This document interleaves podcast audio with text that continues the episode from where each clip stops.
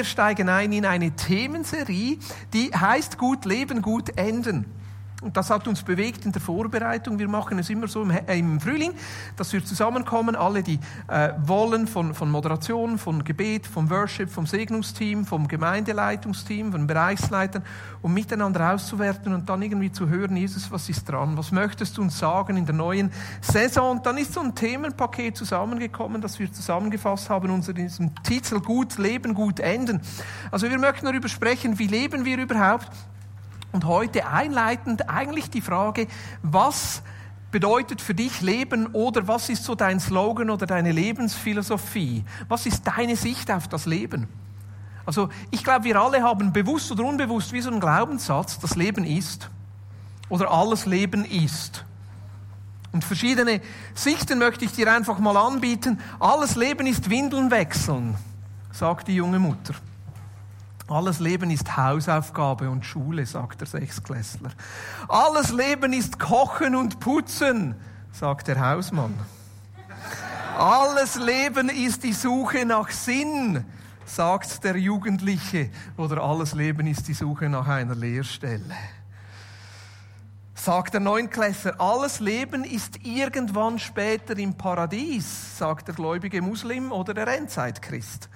Alles Leben ist Warten auf das zweite Interview und der Entscheid der Asylkommission, sagt der Migrant im Schweizer Asylprozess. Alles, ist, alles Leben ist Leiden, sagt der Buddhist. Alles Leben ist Schall und Rauch, sagt der Nihilist. Alles Leben ist Überlebenskampf, sagen wohl viele Menschen in einem Bürgerkriegsgebiet. Alles Leben ist Problemlösen, sagt der Philosoph Karl Popper und alles Leben ist ja eigentlich nur eine Konstruktion, sagt der postmoderne Denker. Was sagst du, was Leben ist? Alles Leben ist. So etwas entwickelt sich bei uns, bei jedem von uns, dass wir irgendwie verbinden mit dem Leben, verbinden mit der Gegenwart, verbinden mit der Zukunft. Und solche Glaubenssätze formen sich eigentlich anhand von zwei Dingen. Das eine, es formt sich anhand unserer Vergangenheit und den Erlebnissen, die wir gemacht haben positive oder negative Erlebnisse, aber noch viel mehr, werden solche Glaubenssätze über das Leben eigentlich geprägt von der Art und Weise, wie wir aufgewachsen sind. Was wir vielleicht am Mittagstisch, am Familientisch gehört haben. So wie unsere Eltern das Leben betrachtet haben. So wie sie vielleicht auch politische Aussagen oder so wie sie über andere gesprochen haben. Und das prägt schlussendlich dann so diese Glaubenssätze. Alles Leben ist und schlussendlich prägt es auch, wie wir im Moment das Leben erleben und wie wir unsere Zukunft gestalten. Diese Glaubenssätze, alles Leben ist, die prägen uns, weil sie unseren Blick richten, so wie der Jugendliche, der das erste Mal verliebt ist und die rosarote Brille anhat und alles nur noch rosarot sieht. Oder wie der Glückliche, der einen Tesla kauft und nur noch Teslas sieht. Durfte letztlich Tesla fahren. Wow, das war Paradies. Oder das ist doch so, du kaufst plötzlich so das schöne Hemd und bist so stolz und plötzlich siehst du, dass andere das auch haben. Und das ist so, manchmal haben wir wie eine Brille auf und plötzlich sehen wir das alles Leben nur noch so. Wenn wir zum Beispiel sagen, alles Leben ist Überlebenskampf, dann ist jede herausfordernde Situation Teil dieses Überlebenskampfes. Wenn wir sagen, alles Leben ist Hausaufgaben, dann ist sogar die Hausaufgabe, wenn man die Spülmaschine dann ausräumen muss. Und ich spreche jetzt nicht über unsere Familie. Ich möchte dir heute Morgen eine Alternative anbieten. Etwas, was ich noch nicht aufgezählt habe. Ist nicht der einzige, die einzige Möglichkeit oder das einzige Bild, das die Bibel uns bietet und trotzdem etwas, das direkt aus den Evangelien, aus den Worten von Jesus kommt. Jesus sagt nämlich im Johannes 10, das Leben ist ein Geschenk. Alles Leben ist ein Geschenk. Ich möchte ein paar Verse vorlesen aus Johannes 10 ich fange an im Vers 7, dann bis Vers 11. Deshalb erklärte er es ihnen. Hier ist es Jesus, der das sagt. Deshalb erklärte Jesus es ihnen. Ich versichere euch, Ich bin das Tor zu den Schafen, sagte er. Alle, die vor mir kamen, waren Diebe und Räuber. Doch die Schafe hörten nicht auf sie. Ja, ich bin das Tor. Wer durch mich hineingeht, wird gerettet werden, wo er auch hinkommt. Wird er grüne Weiden finden. Ein Dieb will rauben, morden und zerstören. Ich aber bin gekommen, um ihnen das Leben in ganzer Fülle zu schenken.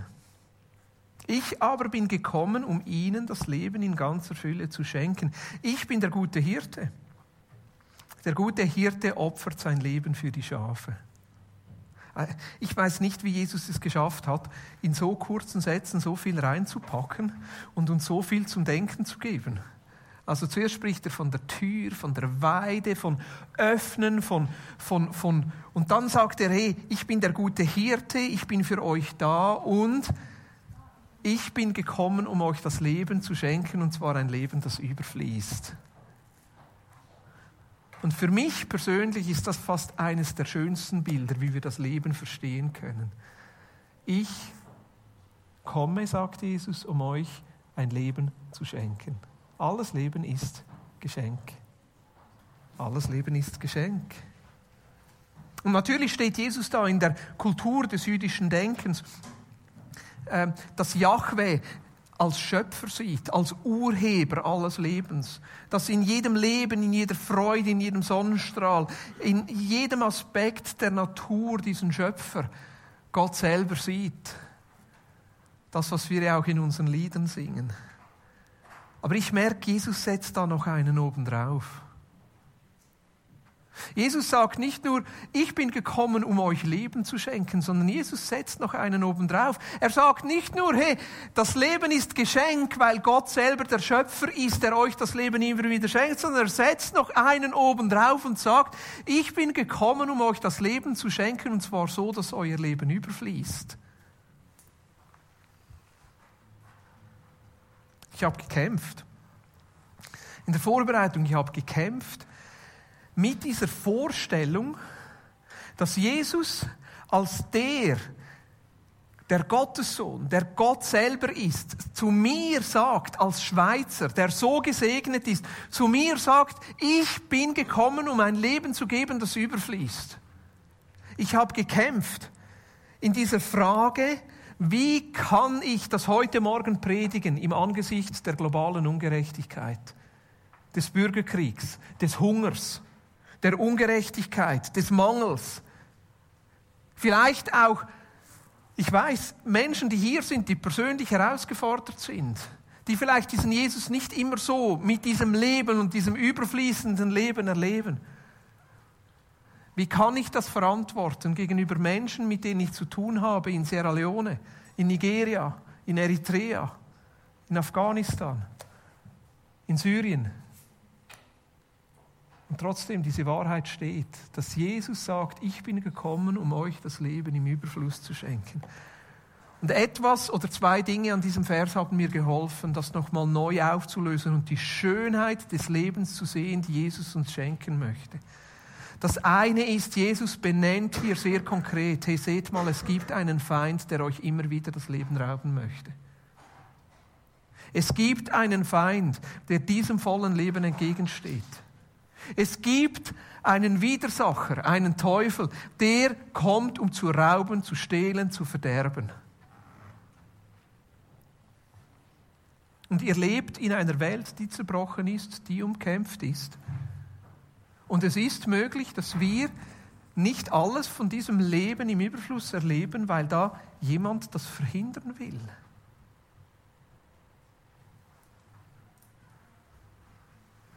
Das hat diesen Vers für mich nochmal in eine neue Perspektive gebracht.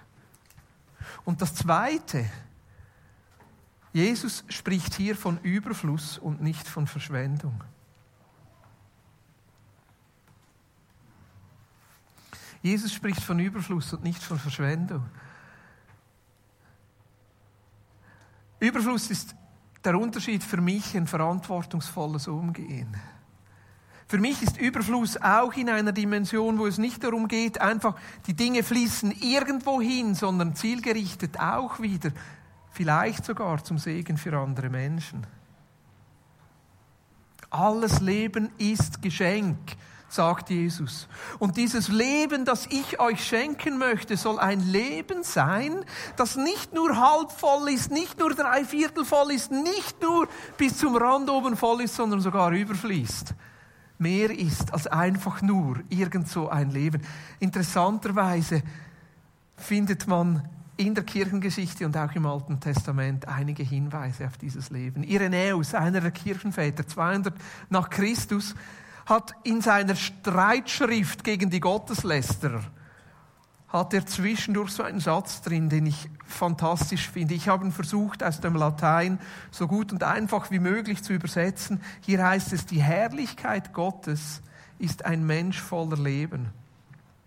Das Leben des Menschen ist das, worauf Gott achtet. Also wenn wir als Menschen ein Leben leben können, das diesem Überfluss entspricht und dieses Leben auch darstellen können und für mich kommt auch etwas hinein, auch das Leben genießen können, die Freude des Lebens zeigen können und diesen Überfluss auch an andere Menschen weitergeben können, ist das etwas, was Gott Herrlichkeit gibt, was Gott Ehre gibt, was Gott freut und etwas, worauf Gott eigentlich seinen Blick hat. Etwas, was er sich wünscht. Und das andere ist ein Bibelvers, der mich schon lange fasziniert. Und ein Bibelvers, den wir in dieser oder ähnlicher Form bei vielen, ich sage jetzt mal Glaubensvätern im Alten Testament finden. Wir finden ihn bei Abraham, bei Isaac, bei Jojada, aber jetzt auch bei Hiob. Hier heißt es am Ende des Hiob-Buches, und Hiob starb alt und der Tage satt. Und Hiob starb alt und der Tage satt. Und jetzt, satt, das könnte man im Deutschen auch so verstehen als ich habe genug. Lass mich endlich. Ich habe so satt. Das sagt man doch manchmal im Deutschen. Fahrrad, Entschuldigung, ich habe keine Ahnung, wie du das jetzt übersetzt. Aber im Deutschen sagt man das so negativ gemeint, aber ich weiß hier, das ist total positiv gemeint. Satt im Sinne von erfüllt. Satt im Sinne von, es ist genug. Ich habe es erlebt. Gut leben, gut enden. Was für eine Vision für unser eigenes Leben, am Ende des Lebens zurückschauen zu können und zu sagen, und ich darf sterben alt und der Tage satt, erfüllt, die Träume gelebt, die Vision gesehen, die Verheißung ergriffen. Und das möchten wir in den Gottesdiensten bis zu den Weihnachten immer wieder beleuchten, von verschiedenen Seiten beleuchten und immer wieder verschiedene Aspekte ansehen. Wie sieht dann überhaupt dieses gute Leben aus? Was kann ich vielleicht für dieses gute Leben tun? Wo kann ich Raum schaffen für dieses gute Leben? Was kann ich beachten, dass dieses Leben im Überfluss in mir und in meinem Umfeld wirksam wird? Oder vielleicht auch, was muss ich tun, damit dieser Teufel, der mir das immer wieder rauben oder verderben oder stehlen will, keine Möglichkeit hat, nicht zum Zuge kommt. Vielleicht sogar noch mehr. Wie kann dieses Leben so überfließen, dass es auch zum Segen für andere Menschen wird? Weil für mich das absolut Schöne und Faszinierende bei Jesus ist, dass er kein Ansehen der Person hat. Ich meine, wir Menschen, wir tragen manchmal, denke ich, wie eine Unfähigkeit in uns, Menschen auf Augenhöhe zu begegnen. Gleich zu behandeln ist irgendwie das falsche Wort. Aber so schnell werten wir andere Menschen ab oder denken, der hat doch das gar nicht verdient oder der sollte sich doch zuerst anstrengen oder bei dem sollte vielleicht das zuerst in Ordnung kommen und wieso jetzt bei dem oder bei mir nicht. Ich merke auch, je mehr ich in verschiedenen Ländern unterwegs bin und je mehr ich mit Kulturen zu tun habe, wie viel Rassismus eigentlich in mir steckt. Wie schnell ich in Stereotypen falle und denke, aha, ja, das ist halt einer von denen. Und ich habe also null Rassismus von meinem Elternhaus oder von meiner Erziehung oder von meiner Erfahrung und trotzdem merke ich, wie tief das in mir drin steckt. Dieses Vergleichen und dieses Abwerten von anderen. Und etwas vom Schönsten und was ich, was ich so faszinierend finde bei Jesus ist da nichts von dem, dass er kein Ansehen hat der Person und jedem Menschen dieses Leben in Überfluss schenken möchte. Jedem Menschen, den du heute schon begegnet bist, möchte Jesus dieses Leben schenken. Jeder Mensch, mit dem du die nächste Woche zu tun hast, möchte Jesus dieses Leben schenken. Und deshalb möchte ich möglichst vielen Menschen von diesem Jesus erzählen. Nicht damit sie am Ende vielleicht nicht in der Hölle landen. Nein, sondern weil sie etwas von diesem Jesus verpassen, wenn sie diesen Jesus hier nicht kennenlernen. Und ja, uns Schweizern geht es so gut und trotzdem. Jesus hat einen Blick und eine Vision für ein Leben, das voller Fülle ist und von dem wieder überfließt. Also bleiben wir bei diesem Gedanken nochmal dran.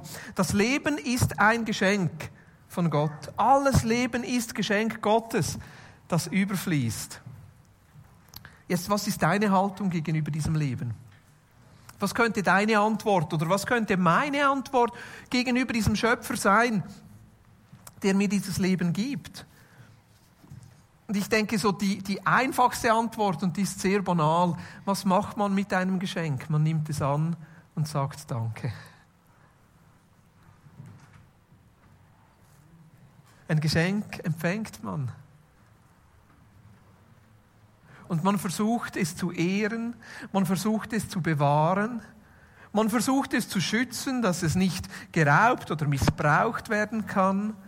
Aber eigentlich ist unsere Antwort auf diesen Satz, alles Leben ist Geschenk Gottes, ein treues Empfangen und Umgehen mit dem, was er uns anvertraut. Ein treues Empfangen und Umgehen mit dem, was er uns anvertraut.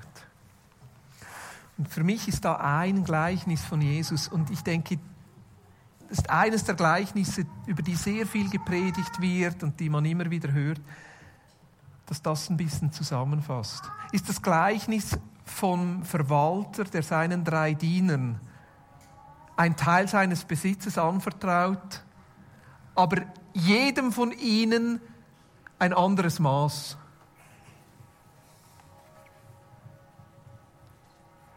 Also da ist so Jesus, der eine Geschichte erzählt von einem, von einem Verwalter, der hat viel Geld, der hat viel Land und es heißt, dass er eine Reise macht und während er da auf die Reise geht, hat er drei Diener und denen vertraut er ungleich viele Teile von seinem Besitz an und dann kommt er von der Reise zurück und fragt jeden, hey, was hast du damit gemacht? Was hast du damit gemacht? Einer kriegt fünf Teile, einer kriegt zwei Teile, einer kriegt einen Teil. Und es heißt da sehr schön, dass sie gemäß ihren Fähigkeiten, gemäß ihren Kompetenzen diese Teile zugesprochen bekommen. Macht ja auch Sinn. Der, der am meisten, am besten damit umgehen kann, der kriegt ein bisschen mehr. Und man will jemand anderen ja auch nicht überfordern, der kriegt ein bisschen weniger. Und ich möchte jetzt nicht auf den eingehen, der wenig gekriegt hat und nichts damit gemacht hat, sondern vielmehr mal den anderen beleuchten. Da ist nämlich ein Vers, den ich sehr passend finde. Da sagt dieser Gutsverwalter, wenn er zurückkommt, in Matthäus 25, Vers 21. Und in diesem Gleichnis steht ja Jesus für den Gutsverwalter.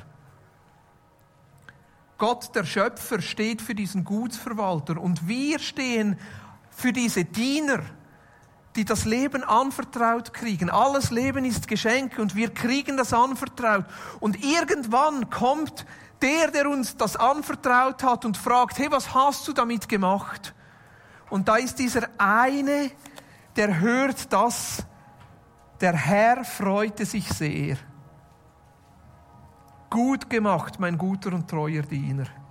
Du bist mit diesem kleinen Betrag zuverlässig umgegangen, deshalb will ich dir größere Verantwortung übertragen. Lass uns miteinander feiern. Gut gemacht. Der Herr freute sich sehr, gut gemacht, mein guter und treuer Diener. Und ich sage euch, meine Freunde, das ist dieser eine Satz, den ich mir wünsche, von Jesus zu hören, wenn ich mal vor ihm stehen darf. Gut gemacht, mein treuer Diener. Gut gemacht. Das ist der Wunsch, den ich in mir trage, nicht nur gut zu leben, sondern auch gut zu enden. Und mal vor Jesus stehen zu dürfen und sagen, hey, mit dem, was ich dir anvertraut habe, du bist gut und treu umgegangen. Jetzt lass uns feiern. Und das wird eine Feier sein. Ach, da wird Wein fließen. Am Amarone weiß nicht was. Jetzt wisst ihr auch, was ihr mir auf den Geburtstag schenken könnt. Randbemerkung. Nein! Mein Wunsch ist, diesen Satz am Ende meines Lebens zu hören. Gut gemacht. Zuverlässig mit dem umzugehen, was er mir anvertraut hat. Dem treu zu sein, was er mir anvertraut. Ja, wir wissen, das Leben verläuft nicht immer gerade. Das Leben hat seine Hochs und Tiefs. Einige von euch denken jetzt, ja, Boris, du kannst einfach sprechen, du bist noch jung. Ja, ja, ich bin noch jung. ja, aber weißt du, je, je länger das Leben geht, umso mehr Schicksalsschläge hat man. Und es ist so, wir haben das Leben nicht im Griff. Unser Leben hat Hochs und Tiefs. Unser Leben hat Herausforderungen. Ja, manchmal denken wir, ja, so wie wir es in der Schweiz haben, so wird es immer weitergehen. Was ist, wenn in zehn Jahren plötzlich sich die Schweiz in ein Bürgerkriegsland wie Syrien verändert. Hätte jemand in Syrien vor zehn Jahren gedacht, dass mal alles zerstört wird und sie fliehen müssen? Also wir wissen nie, was das Leben uns bringt. Das Leben hat Hochs und Tiefs. Und manchmal ist es sehr brutal, vor allem wenn es einem unvorbereitet trifft. Und das ist ja meistens bei diesen Schicksalsschlägen, wie gehen wir dann mit der Frage um, alles Leben ist Geschenk, wenn es Herausforderungen hat, wenn es Hochs und Tiefs hat? Und ich bin da auf einen eher ungewöhnlichen Propheten unserer Zeit gestoßen. Ist einer der großen Propheten unserer Zeit. Dieser Prophet hatte weltweiten Einfluss von seiner Parkbank aus. Darf ich vorstellen? Forrest Gump. Einer der großen Propheten unserer Zeit. Was hat er über das Leben gesagt? My mama always said, life is like a box of chocolate, you never know what you get. Meine Mutter hat schon immer gesagt, das Leben ist wie eine Pralinenschachtel. Man weiß nie genau, was man kriegt. Alles Leben ist Geschenk, sagt Jesus. Das Leben ist zufällig, sagt Forrest Gump. Und das ist doch die Schwierigkeit für uns Christen in den Hochs und Tiefs unseres Lebens, in den Herausforderungen unseres Lebens. Wir können manchmal nicht so einfach zuordnen, sind die Dinge, die uns jetzt geschehen, sind die jetzt etwas, was wir aus Gottes Hand nehmen sollen, weil es auch ein Geschenk ist und dazugehört, oder ist das jetzt der Teufel, der unser Leben rauben, zerstören und verderben will? Manchmal wäre es doch so einfach, wenn das Leben mit ein bisschen mehr Erklärung käme mit einem Beipackzettel, wo da draufstehen würde, hey, dieser Teil deines Lebens, da solltest du jetzt nicht so einfach die Hände ausstrecken und das empfangen, weil das ist jetzt etwas, was vom Teufel kommt, wo er etwas zerstören und rauben will. Oder nein, hey, dieser Teil des Lebens, das ist jetzt Geschenk Gottes, das du annehmen kannst und treu damit umgehen kannst. Bin ich der Einzige, dem es manchmal so geht? Ist doch so. Ist manchmal nicht ganz einfach. Das Leben ist wie eine Pralinenschachtel. Man weiß nie so genau, was passiert und trotzdem. Mein Prophet, der ein bisschen mehr Glaubwürdigkeit hat als der Mann auf der Parkbank, der sagt, alles Leben ist Geschenk. Und die Frage ist, wie gehst du damit um? Wie gehst du damit um? Bin ich treu mit dem? Und vor allem auch, was tue ich damit? Gerade diese Herausforderungen, gerade diese Tiefs, gerade diese Elemente des Lebens, die wir nicht so gerne annehmen möchten, Gerade diese Dinge, die uns herausfordern, weil sie nicht diesem vollen von Leben von Jesus entsprechen, lasse ich zu, dass die mein Leben einschränken? Oder mache ich immer wieder neu auf und erweitere mein Gebiet? Weil wenn Jesus sagt, alles Leben ist Geschenk und zwar ein Geschenk, das überfließt, dann spricht für mich das von etwas Fortlaufendem, wo er mir immer wieder neu Leben schenken möchte und vor allem auch ein Leben, das sich ausweitet, das nicht eingeschränkt ist. Ja, es gibt Dinge in unserem Leben, die schränken uns ein, vielleicht eine Krankheit, vielleicht eine Familiensituation, vielleicht irgendetwas und unser Leben ist immer irgendwelchen Begrenzungen unterworfen und trotzdem, wie gehe ich damit um? Schaue ich trotzdem danach, dass mein Leben überfließt, dass mein Leben zu einem Segen wird für andere Menschen und dass mein Leben wächst und vor allem das göttliche Leben wächst. Ich möchte euch von einem meiner Vorbilder erzählen. Dieser Mann heißt John Fisher ist ein Mann, der mich tief beeindruckt. Das ist ein Freund von mir, der lebt in Südafrika. Der hat die ganze Apartheid durchgelebt. Der war ein, ein, ein Seemann. Ja, er hat schon mal bei euch übernachtet. Er durfte schon mal in der Schweiz sein. Ich habe ihn in Barcelona an einem Missionstreffen zum ersten Mal getroffen. Und das Eindrücklichste an ihm finde ich seinen Finger, weil sein Finger ist krumm. Und dann, wenn er in Fahrt kommt und anfängt zu dozieren, dann hebt er immer so seinen Finger und sagt, weißt du, Boris, und sein Finger ist krumm und dann zeigt er irgendwie so auf die Seite und ich muss dann immer lachen. Es ist John Fisher. John Fisher, als ich ihn das erste Mal getroffen habe in Barcelona, das war vielleicht vor sechs oder sieben Jahren, war er ein geknickter Mann, aber nicht gebrochen. Wir hatten ein Vineyard-Treffen, ein Missions-Treffen und er war verantwortlich für Südafrika, ich war verantwortlich für den ganzen deutschsprachigen Raum und wir trafen uns da und kannten uns nicht und jeder von uns musste sich schriftlich vorstellen und in diesem schriftlichen Bericht schreibt er schon, ich gehe im Moment durch eine schwierige Zeit, weil vor drei Wochen hat sich mein Enkel umgebracht, er hat sich erhängt und ich bin der, der ihn gefunden hat und ihn abnehmen musste. War ein geknickter Mann, aber nicht gebrochen.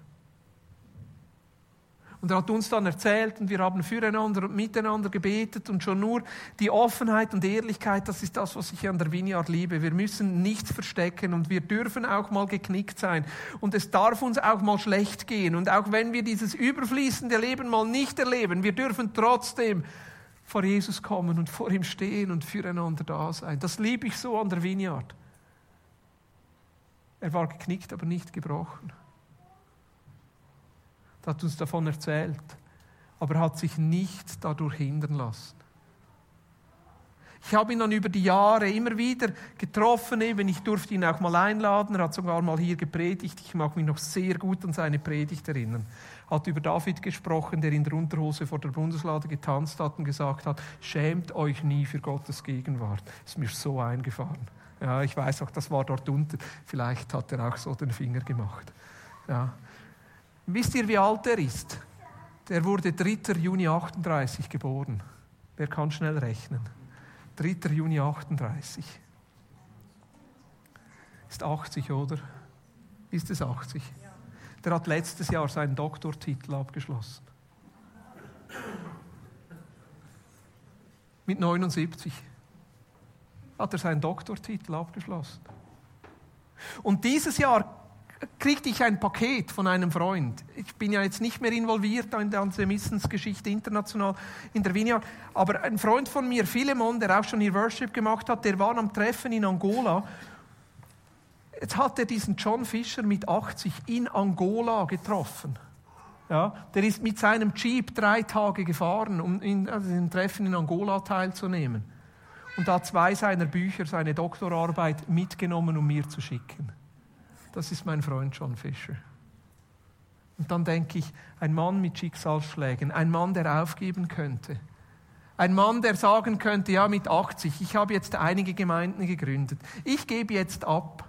Nein, der macht noch seinen Doktortitel, der zieht noch seine Schuhe an, der fährt mit seinem Jeep tausende von Kilometern durch südliche Afrika, schläft irgendwo mit seinem Schlafsack, besucht irgendwelche Gemeinden, erzählt den Menschen von Jesus und lässt sich nicht einschränken. Ja. Zwei Bibelstellen, die mir in diesem Zusammenhang wichtig worden sind. Eine aus dem Alten Testament. Hier heißt es in Psalm 31. Ich will frohlocken und mich freuen über deine Gnade, dass du mein Elend angesehen hast, die Bedrängnisse meiner Seele erkannt hast. Und dass du mich nicht überliefert hast in die Hand des Feindes, sondern meine Füße auf weiten Raum gestellt hast. Wow. Was für ein Vers, wenn wir mal ein Tief haben. Was für ein Vers in unseren Herausforderungen zu sagen, auch jetzt preise ich deine Gnade in meinem Elend, weil du siehst es, Jesus. Du siehst es.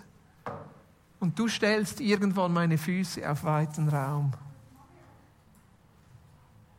Wo wir uns nicht einschränken müssen, wo wir trotz allen Herausforderungen immer wieder dieses überfließende Leben erleben dürfen und sagen, ja, unser Platz ist weiter Raum. Und eine zweite Bibelstelle aus Römer 5 und ich habe die aus dem Englischen übersetzt. Oh, ich wollte das noch umdrehen, aber unten ist das Deutsche. Dürft im Deutschen mitlesen. Ich, ich, ich finde die so Hammer, wie, wie die in diesem Englischen übersetzt wurde, indem wir durch den Glauben in das eintreten, was Gott schon immer für uns tun wollte unsere Beziehung zu ihm richtigstellen und uns für ihn fit zu machen, haben wir nun alles zusammen durch unseren Herrn Jesus Christus. Ja, Im griechischen Urtext spricht es da von Gerechtigkeit und so, aber das verstehen wir heute fast nicht mehr. Aber einfach fit gemacht, um vor Jesus zu sein. Und das ist noch nicht alles, heißt es dann im Vers 2. Wir werfen die Türen auf zu Gott und entdecken im selben Moment, dass er seine Türen für uns schon lange aufgeworfen hat. Was für ein schönes Bild. Wir werfen unsere Türen auf zu Gott und entdecken, dass er seine Türen schon lange für uns geöffnet hat. Hey, wenn du heute Morgen hier bist und du kennst Jesus nicht, Du hast dich noch nie persönlich für Jesus entschieden und du möchtest heute Morgen die Türen für Jesus öffnen. Da lade ich dich ein, das heute Morgen zu tun, weil darin erkennst du, dass er seine Türen für dich schon lange geöffnet hat. Er steht schon lange da und möchte dich segnen und dir vergeben und dir seine Liebe zeigen. Aber das ist doch die Grunderfahrung, auch jetzt immer wieder neu, wenn wir mit Jesus unterwegs sind. Wenn wir unsere Herzenstüren wieder für Jesus öffnen und sagen, Jesus, hier bin ich dass wir merken, er hat seine Türen schon lange für uns geöffnet und steht da. Was für ein Bild. Wir stehen dort, wo wir schon lange gehofft haben zu stehen, im weit geöffneten Raum von Gottes Gnade und Herrlichkeit, stehen wir aufrecht. So ein schönes Bild. Stehen wir aufrecht und jubeln unseren Lob. Wow. Alles Leben ist Geschenk. Und Jesus möchte uns dieses Geschenk immer wieder im Überfluss geben. Und es ist unsere Aufgabe, treu damit umzugehen. Das von ihm zu empfangen, das er uns gibt und gleichzeitig auch weise zu sein und nicht alles anzunehmen. Oder uns zu bewahren vor diesem Raub des Teufels, der nur kommt, zu stehlen, zu lügen, zu verderben. Und dann Schritte zu tun und zu sagen, okay, wie geht das weiter? Oh, da kommt Musik. und wie können wir diesen Raum weiter öffnen? Ich habe zwei, drei Fragen für dich mitgebracht, so als Abschluss zu reflektieren. Und dann habe ich Jürgen gebeten, mit uns ein Lied zu singen. Eines, das passt. Wir durften letztens bei ihm im Garten sein und dann hat er uns ein, zwei Lieder vorgesungen und die hat mich so berührt, habe ich gedacht, ich lade ihn ein, heute Morgen auch uns zu segnen. Komm nur und richte dich ein. Aber ich möchte, dass wir nachher einfach Jesus Antwort geben. Vielleicht ist es für dich dran, neu dein Herz für Jesus zu öffnen oder neu einen Blick zu kriegen für dieses volle Leben. Was hat Jesus bei dir heute Morgen angesprochen? Ach, ich habe wahrscheinlich die neueste Version. Ich habe das heute Morgen nochmal angepasst, aber wahrscheinlich nicht gespeichert. Wo merkst du heute Morgen, wo Gott dir neues Leben schenken möchte? Lass mal die Fragen weg. Wo möchte Gott dir heute Morgen neues Leben schenken? Wo sehnst du dich nach mehr von diesem Leben im Überfluss? Oder auch, wo spürst du, dass eigentlich der Teufel dran ist, Dinge zu stehlen, wo du aufpassen musst, das zu bewahren? Oder wo merkst du vielleicht, dass Gott dir weiten Raum schaffen möchte? Lass uns kurz ein, zwei Minuten einfach vor Jesus sein und nimm das eine mit, wo du spürst, dass der Heilige Geist es heute Morgen bei dir anspricht. Was ist deine Antwort heute Morgen? Was ist deine Antwort?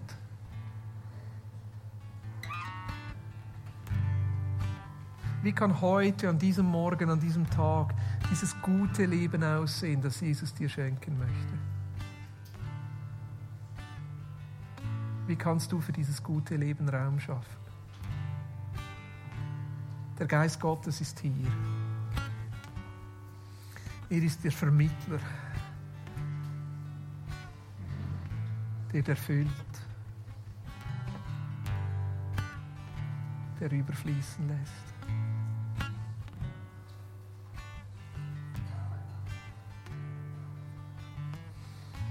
Alles Leben ist Geschenk.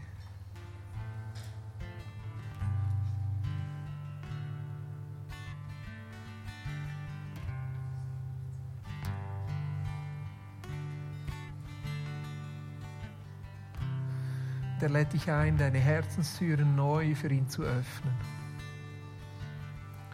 Um zu sehen, dass er seine Türen schon lange für dich geöffnet hat. Und deine Füße hinzustellen auf weiten Raum, wo du aufrecht stehen und ihn anbeten kannst, ihm zujubeln kannst.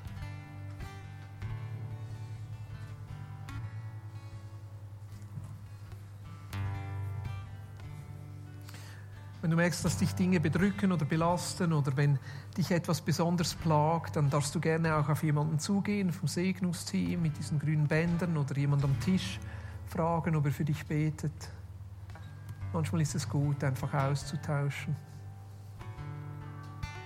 Nicht nur alleine das zu verarbeiten. Aber gib Jesus einfach Antwort.